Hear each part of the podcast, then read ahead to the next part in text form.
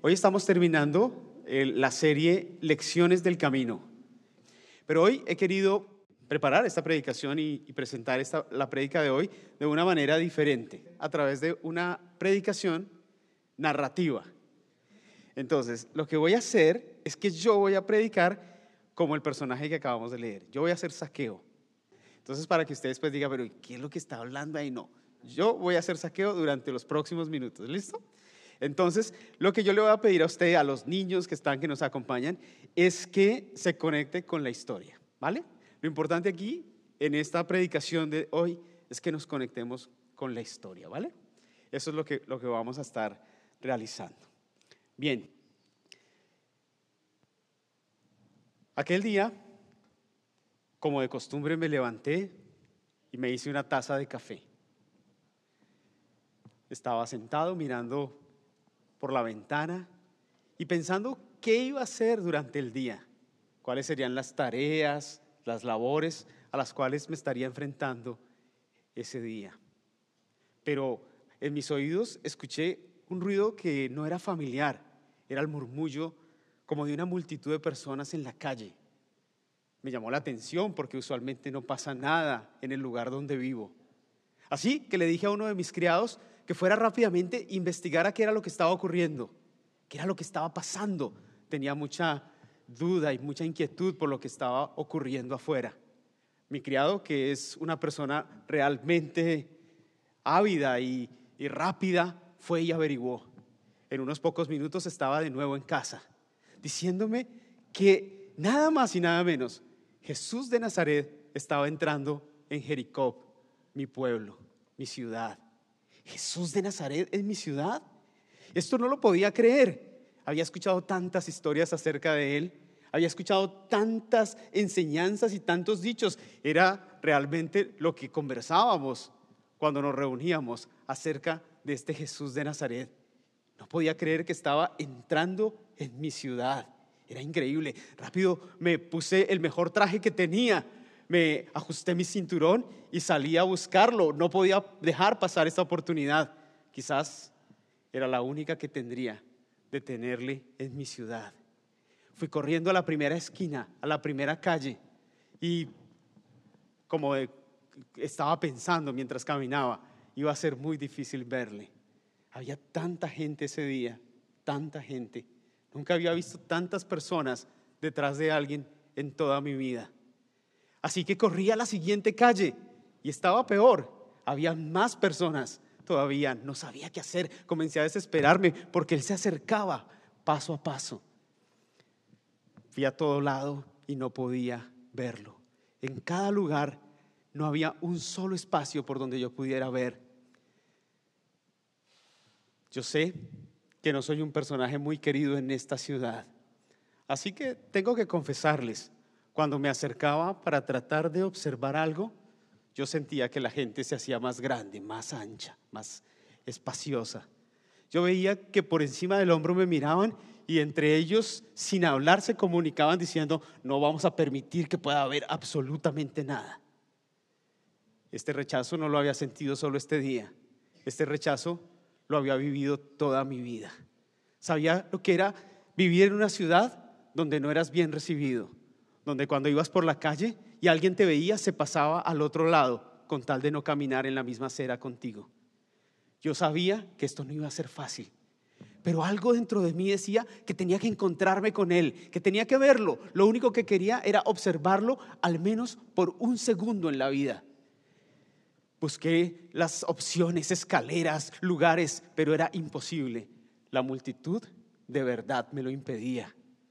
Así que recordé que cuando era niño, junto con mis amigos, y quería ver algo que no podía, porque ustedes se darán cuenta, no tengo gran estatura.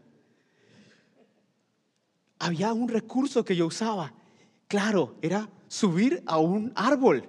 Era lo que usaba siempre cuando quería observar algo que no podía por mi estatura.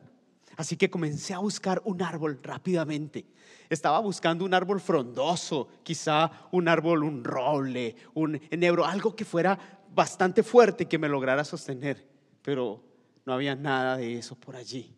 A lo lejos observé un árbol que, para serle sincero, no es gran cosa. Es un sicómoro.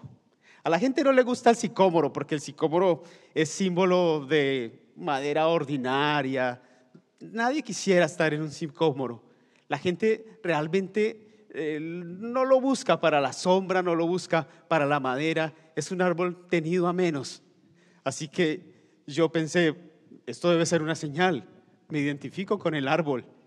Fui al árbol y recordé, como si nunca hubiera pasado el tiempo, cómo subirlo y escalarlo en un segundo. Me sentía como un niño escalando aquellas ramas. De repente, dos impulsos y estaba subido en aquel árbol. El sicómoro era mi nueva compañía. Estaba allí, en primera fila, esperando lo que ocurriera. Ahora sí, nadie me puede quitar de este lugar. Parecía que las ramas del sicómoro me cubrían del sol, me cubrían del viento, del polvo, pero también me cubrían de la vergüenza de estar allí subido. Un hombre como yo, un hombre como yo subido en un sicómoro, un hombre como yo tratando de ver a un maestro y camuflándose entre las ramas, esto para mí generaba algo de vergüenza. Además tampoco quería que nadie me viera. Quizá me lanzarían piedras o palos o me dirían algo. Estaba tan quieto y tan callado, tan inerte en aquel lugar, esperando solamente que Jesús pasara por allí. A lo lejos lo contemplé, ahí venía, lo alcancé a ver. Tiene que ser él. Era una figura muy interesante. Lo vi a lo lejos y me encantó. Estaba estasiado con lo que veía. Ahí estaba él, rodeado de unos cuantos hombres, de los cuales había escuchado también muchas historias. Se aproximaba al lugar donde yo estaba sentado, a mi árbol. Él venía caminando lentamente, pero con mucho aplomo y seguridad.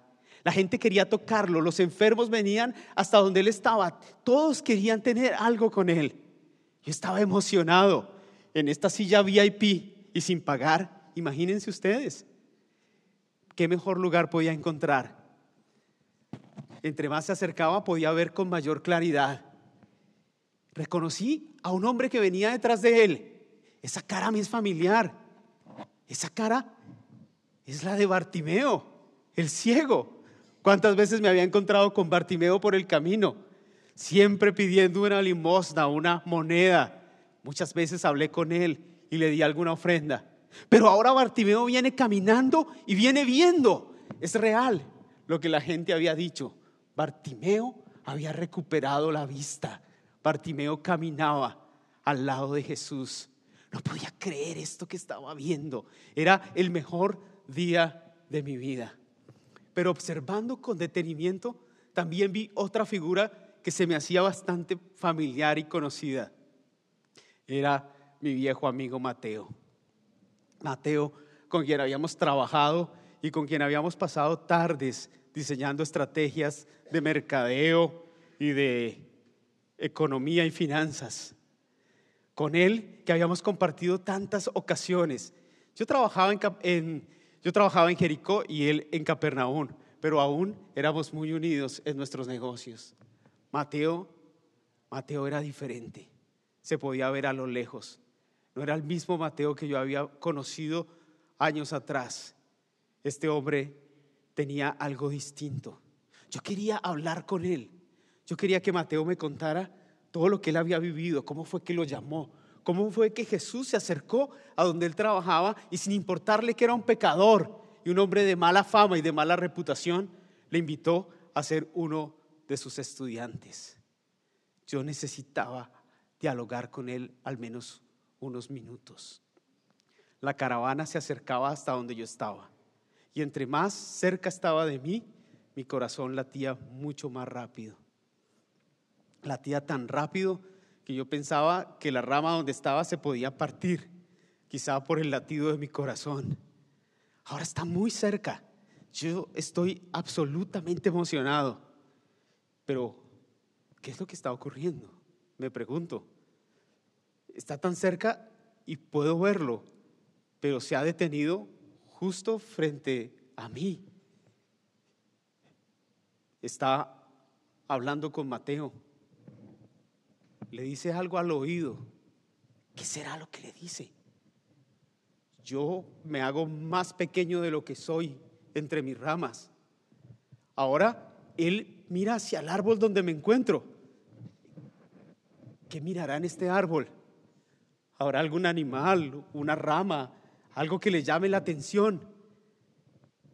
Estoy muy asustado, les confieso, pero al mismo, al mismo tiempo emocionado. Jesús se está acercando hacia mí. Está a pocos pasos. No puedo creer, ¿se tratará de mí? ¿O, será el árbol? ¿Por qué se acerca tanto? Ahora, ahora Él está mirándome fijamente a la cara. Puedo escuchar su voz que me dice, Saqueo, ¿cómo estás? Bájate de ahí. ¿Saqueo? ¿Jesús de Nazaret menciona mi nombre? ¿Saben hace cuánto tiempo alguien en esta ciudad no mencionaba mi nombre? Yo solamente soy el jefe de los publicanos, el traidor, el ladrón. Pero saqueo, ¿saben ustedes lo que significa saqueo? Saqueo significa hombre puro. Nunca nadie me había dicho saqueo, porque parecía algo irónico o hasta chistoso. Pero Jesús me vuelve a llamar por mi nombre, saqueo. Y algo en mi corazón ocurre al escucharlo. Hombre puro, tú estás reconociendo que yo soy hombre puro. Inmediatamente y sin pensarlo y lleno de alegría, salté del árbol y me dirigí hasta donde él estaba. Señor, le dije, con una sonrisa en mi boca, aquí estoy. Y él, mirándome con tanta paz y tanta ternura, me dijo, saqueo, apúrate hombre, arregla tu casa y prepara todo, porque esta noche voy con mis amigos a pasar la noche en tu casa. Apúrate, dale. Yo escuché la orden de él y le dije, claro que sí, Señor. Salí corriendo, desesperado. Y mientras corría, lágrimas caían por mis mejillas y mi corazón estaba invadido de felicidad. El maestro, el Señor, me ha dicho que lo reciba en mi casa. Mi casa que ha sido despreciada por tantos, por tanto tiempo. Mi casa que ha sido el oprobio de la, de la ciudad. Que cuando alguien pasa por enfrente de ella la escupe o mira hacia otro lado. Mi casa, mi casa va a ser la que va a recibir al Señor esta noche. Así que Llegué en dos pasos hasta mi hogar. Desperté a mi esposa, a mis hijos, todos los llamé, a mis criados, los, y los convoqué porque teníamos que organizar un gran banquete y preparar la casa. Puse parte de mi dinero en la mesa y dije, hay que comprar comida, flores, frutas, agua. Arreglar este lugar tiene que estar precioso para esta noche. Todos trabajamos ese día. Trabajamos tanto yo veía que unos iban y venían. Todos queríamos que estuviera perfecto todo para la reunión de la noche. Mientras trabajábamos, estábamos tan felices y gozosos, un gozo que nunca jamás habíamos sentido en mi hogar. Pasaron las horas y efectivamente alguien llegó a la puerta de mi casa, la casa a la que nadie se atrevía a ir, la casa que nunca tenía visitas, Hoy tenía una gran visita, la mejor visita que pudiera tener. Yo mismo quise ir a recibirle. Abrí la puerta y lavé sus pies, como era la costumbre para recibir a los invitados importantes. Lavamos los pies de todos los que entraron a la casa, dándoles a entender que estábamos para servirles, que estábamos felices de que estuvieran con nosotros. Entraron, se sentaron a la mesa y comenzó el banquete. Estábamos disfrutándolo tanto. Yo no sabía qué era lo que estaba pasando. Me pellizcaba para saber si esto era un sueño. Mi esposa estaba feliz, mis hijos, mis criados. Mi casa era absolutamente distinta. Había un espíritu en ella, una sensación de paz eterna y de tranquilidad que jamás había experimentado. Pero de repente algunas personas tocaron a la puerta. yo los reconocía y sabía quiénes eran. Ellos venían muy furiosos. Yo ya había escuchado algo en la calle. Ellos desde la puerta, muy furiosos y con una mirada fuerte, muy fuerte, le gritaron a Jesús, ¿qué haces allá adentro? ¿Por qué estás en esta casa? ¿Acaso tú no sabes quién es este hombre? Me sentí tan avergonzado. Mi cara no se podía levantar. Vi que la expresión de mi esposa, de mis hijos y de mis criados también era de vergüenza. ¿Cómo un momento tan hermoso se podía dañar en un segundo? ¿Cómo un momento tan hermoso podía dañarse por estas personas que nunca han dejado de molestarme, de criticarme, de aferrarse a mi pasado? No se veía qué decir. Realmente estaba muy avergonzado. Una cosa se me ocurrió y no sé si era por excusarme o por simplemente traerlo a la mesa y decir algo. Me levanté y dije, pero la mitad de todo lo que tengo doy a los pobres. Y lo hago desde hace mucho tiempo.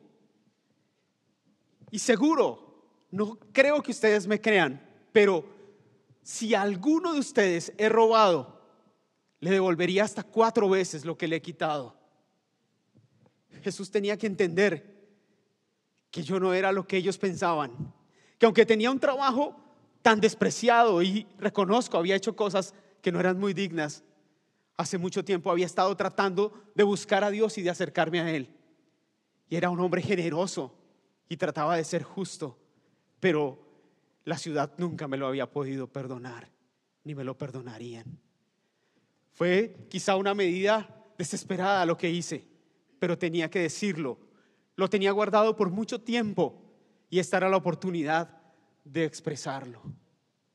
Después de decirlo, volví a mi silla, a mi asiento Parece que el mundo se había congelado en ese momento.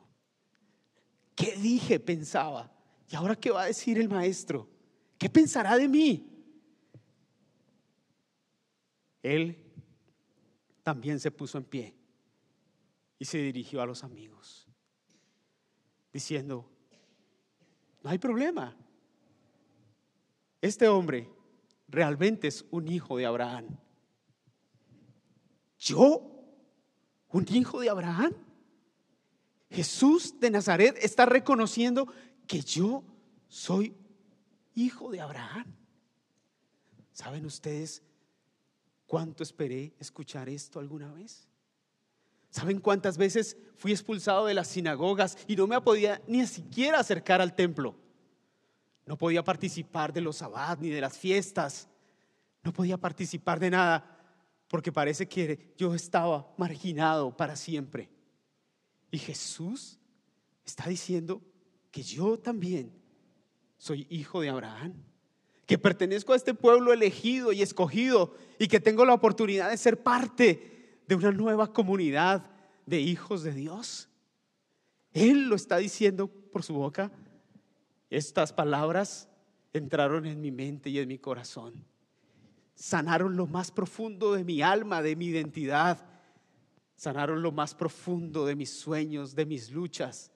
Yo sentía como con esas palabras todo estaba cambiando y la esperanza recobraba vida en mi corazón. Yo estaba allí mirando a mi esposa, a mis hijos y a mis criados y viendo cómo ellos también dentro de sus expresiones florecían nuevamente hay oportunidad para nosotros, nos decíamos sin hablar. Es decir, no somos tan malos, no somos tan parias, somos hijos de Dios también, somos pueblo de Él. Algo estaba ocurriendo en ese momento. Pero Jesús no solo se quedó con eso, se levantó y mirándonos con su ternura característica, nos dijo, yo, el Hijo del Hombre, ha venido a buscar y a encontrar lo que se había perdido. Yo estaba en su mira. Él había venido solamente hasta mi ciudad para encontrarme a mí y a mi familia. Él había ido hasta el árbol sicómoro para encontrarme a mí, para buscarme a mí. Y yo que pensaba que yo era el que le había buscado. Yo que pensaba que yo era el que me había levantado para buscarle y para encontrarle. Yo que pensaba que yo era el que quería verle. Resulta que ahora es Él quien me ve y quien me busca. Yo, que era un buscador, ahora estoy siendo encontrado por Él. Qué noticia tan maravillosa. No se trataba de lo que yo hubiese hecho y de mi búsqueda, aunque Él la valoraba. Se trataba de su búsqueda y de sus pasos tras de mí. Ahora estaba allí, yo perdido, no sabía qué hacer. Jesús me había encontrado en mi propia casa. Jesús me había hallado. No tenía yo otro remedio más que seguirle hasta el fin, de entregarle todas mis fuerzas, mi mente, corazón, cuerpo, dinero, recursos y seguirle todos los días de mi vida. Aquel día, yo que había tratado de buscar de Dios y de la religión muchos años y había sido rechazado, fui encontrado por su gracia, por su amor. Y me uní a ese grupo de gente que todos habíamos sido encontrados por Él. Y ahora caminábamos juntos en pos del Maestro. ¿Saben una cosa? Esto me pasó hace dos mil años a mí. Pero también está pasándote a ti hoy. El mismo Jesús que me encontró a mí, que me buscó y que me encontró a mí, hoy también te está buscando a ti y te está encontrando a ti. Él también hoy está frente a ti y quizá tú estás subido en un árbol sicómoro, tratando de verle y con la expectativa de observarle solamente. Quizá tú decías como decía yo, yo solo quiero verle por un segundo, pero Jesús tenía algo más grande para mí. Era caminar conmigo toda la vida. Quizá también tú como yo tienes obstáculos que no te dejan ver a Jesús. En el caso mío era la multitud que me odiaba, me detestaba. No sé cuál sea el obstáculo que tú tengas para ver a Jesús. Quizás son muchas dudas y preguntas. Quizás es algo que ocurrió en tu vida y que no lo has podido sacar de tu mente y pasó y ese es un obstáculo. Quizás es alguien en particular. ¿Cuál es tu obstáculo? Jesús se acerca hasta ti también hoy. Y te llama como me llamó a mí. Anda, bájate de ahí. Ven, rápido, date prisa. Hoy es necesario que nos encontremos juntos. Es el mismo llamado que te está haciendo a ti. Ven, bájate, date prisa. Encontrémonos. Quiero entrar en tu casa, en tu vida. Hoy también Jesús te está llamando a ti para que abras las puertas de tu casa, de tu vida y dejes entrar a Jesús.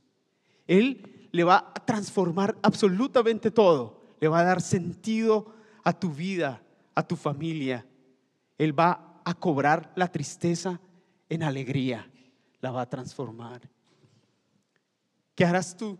¿Harás lo que hice yo? ¿Saltar y correr de alegría para recibirle en tu casa? ¿O permanecerás allí en el sicómoro y simplemente dirás después, Jesús me llamó y no fui capaz de saltar desde mi árbol. Jesús te está buscando a ti también. Quizá tú has estado pensando que estás buscando a Dios, que estás queriendo verle a Él. Hoy te quiero decir que no es así. Que Dios te está buscando a ti. Te está buscando de muchas formas, de una y otra manera. Él te está buscando y te está encontrando. Hoy lo único que tienes que hacer es recibir esa gracia que Él te propone. Recibirla en tu vida y en tu casa como lo hice yo. No me arrepiento. Hoy Jesús quiere transformar tu vida también, como transformó la mía.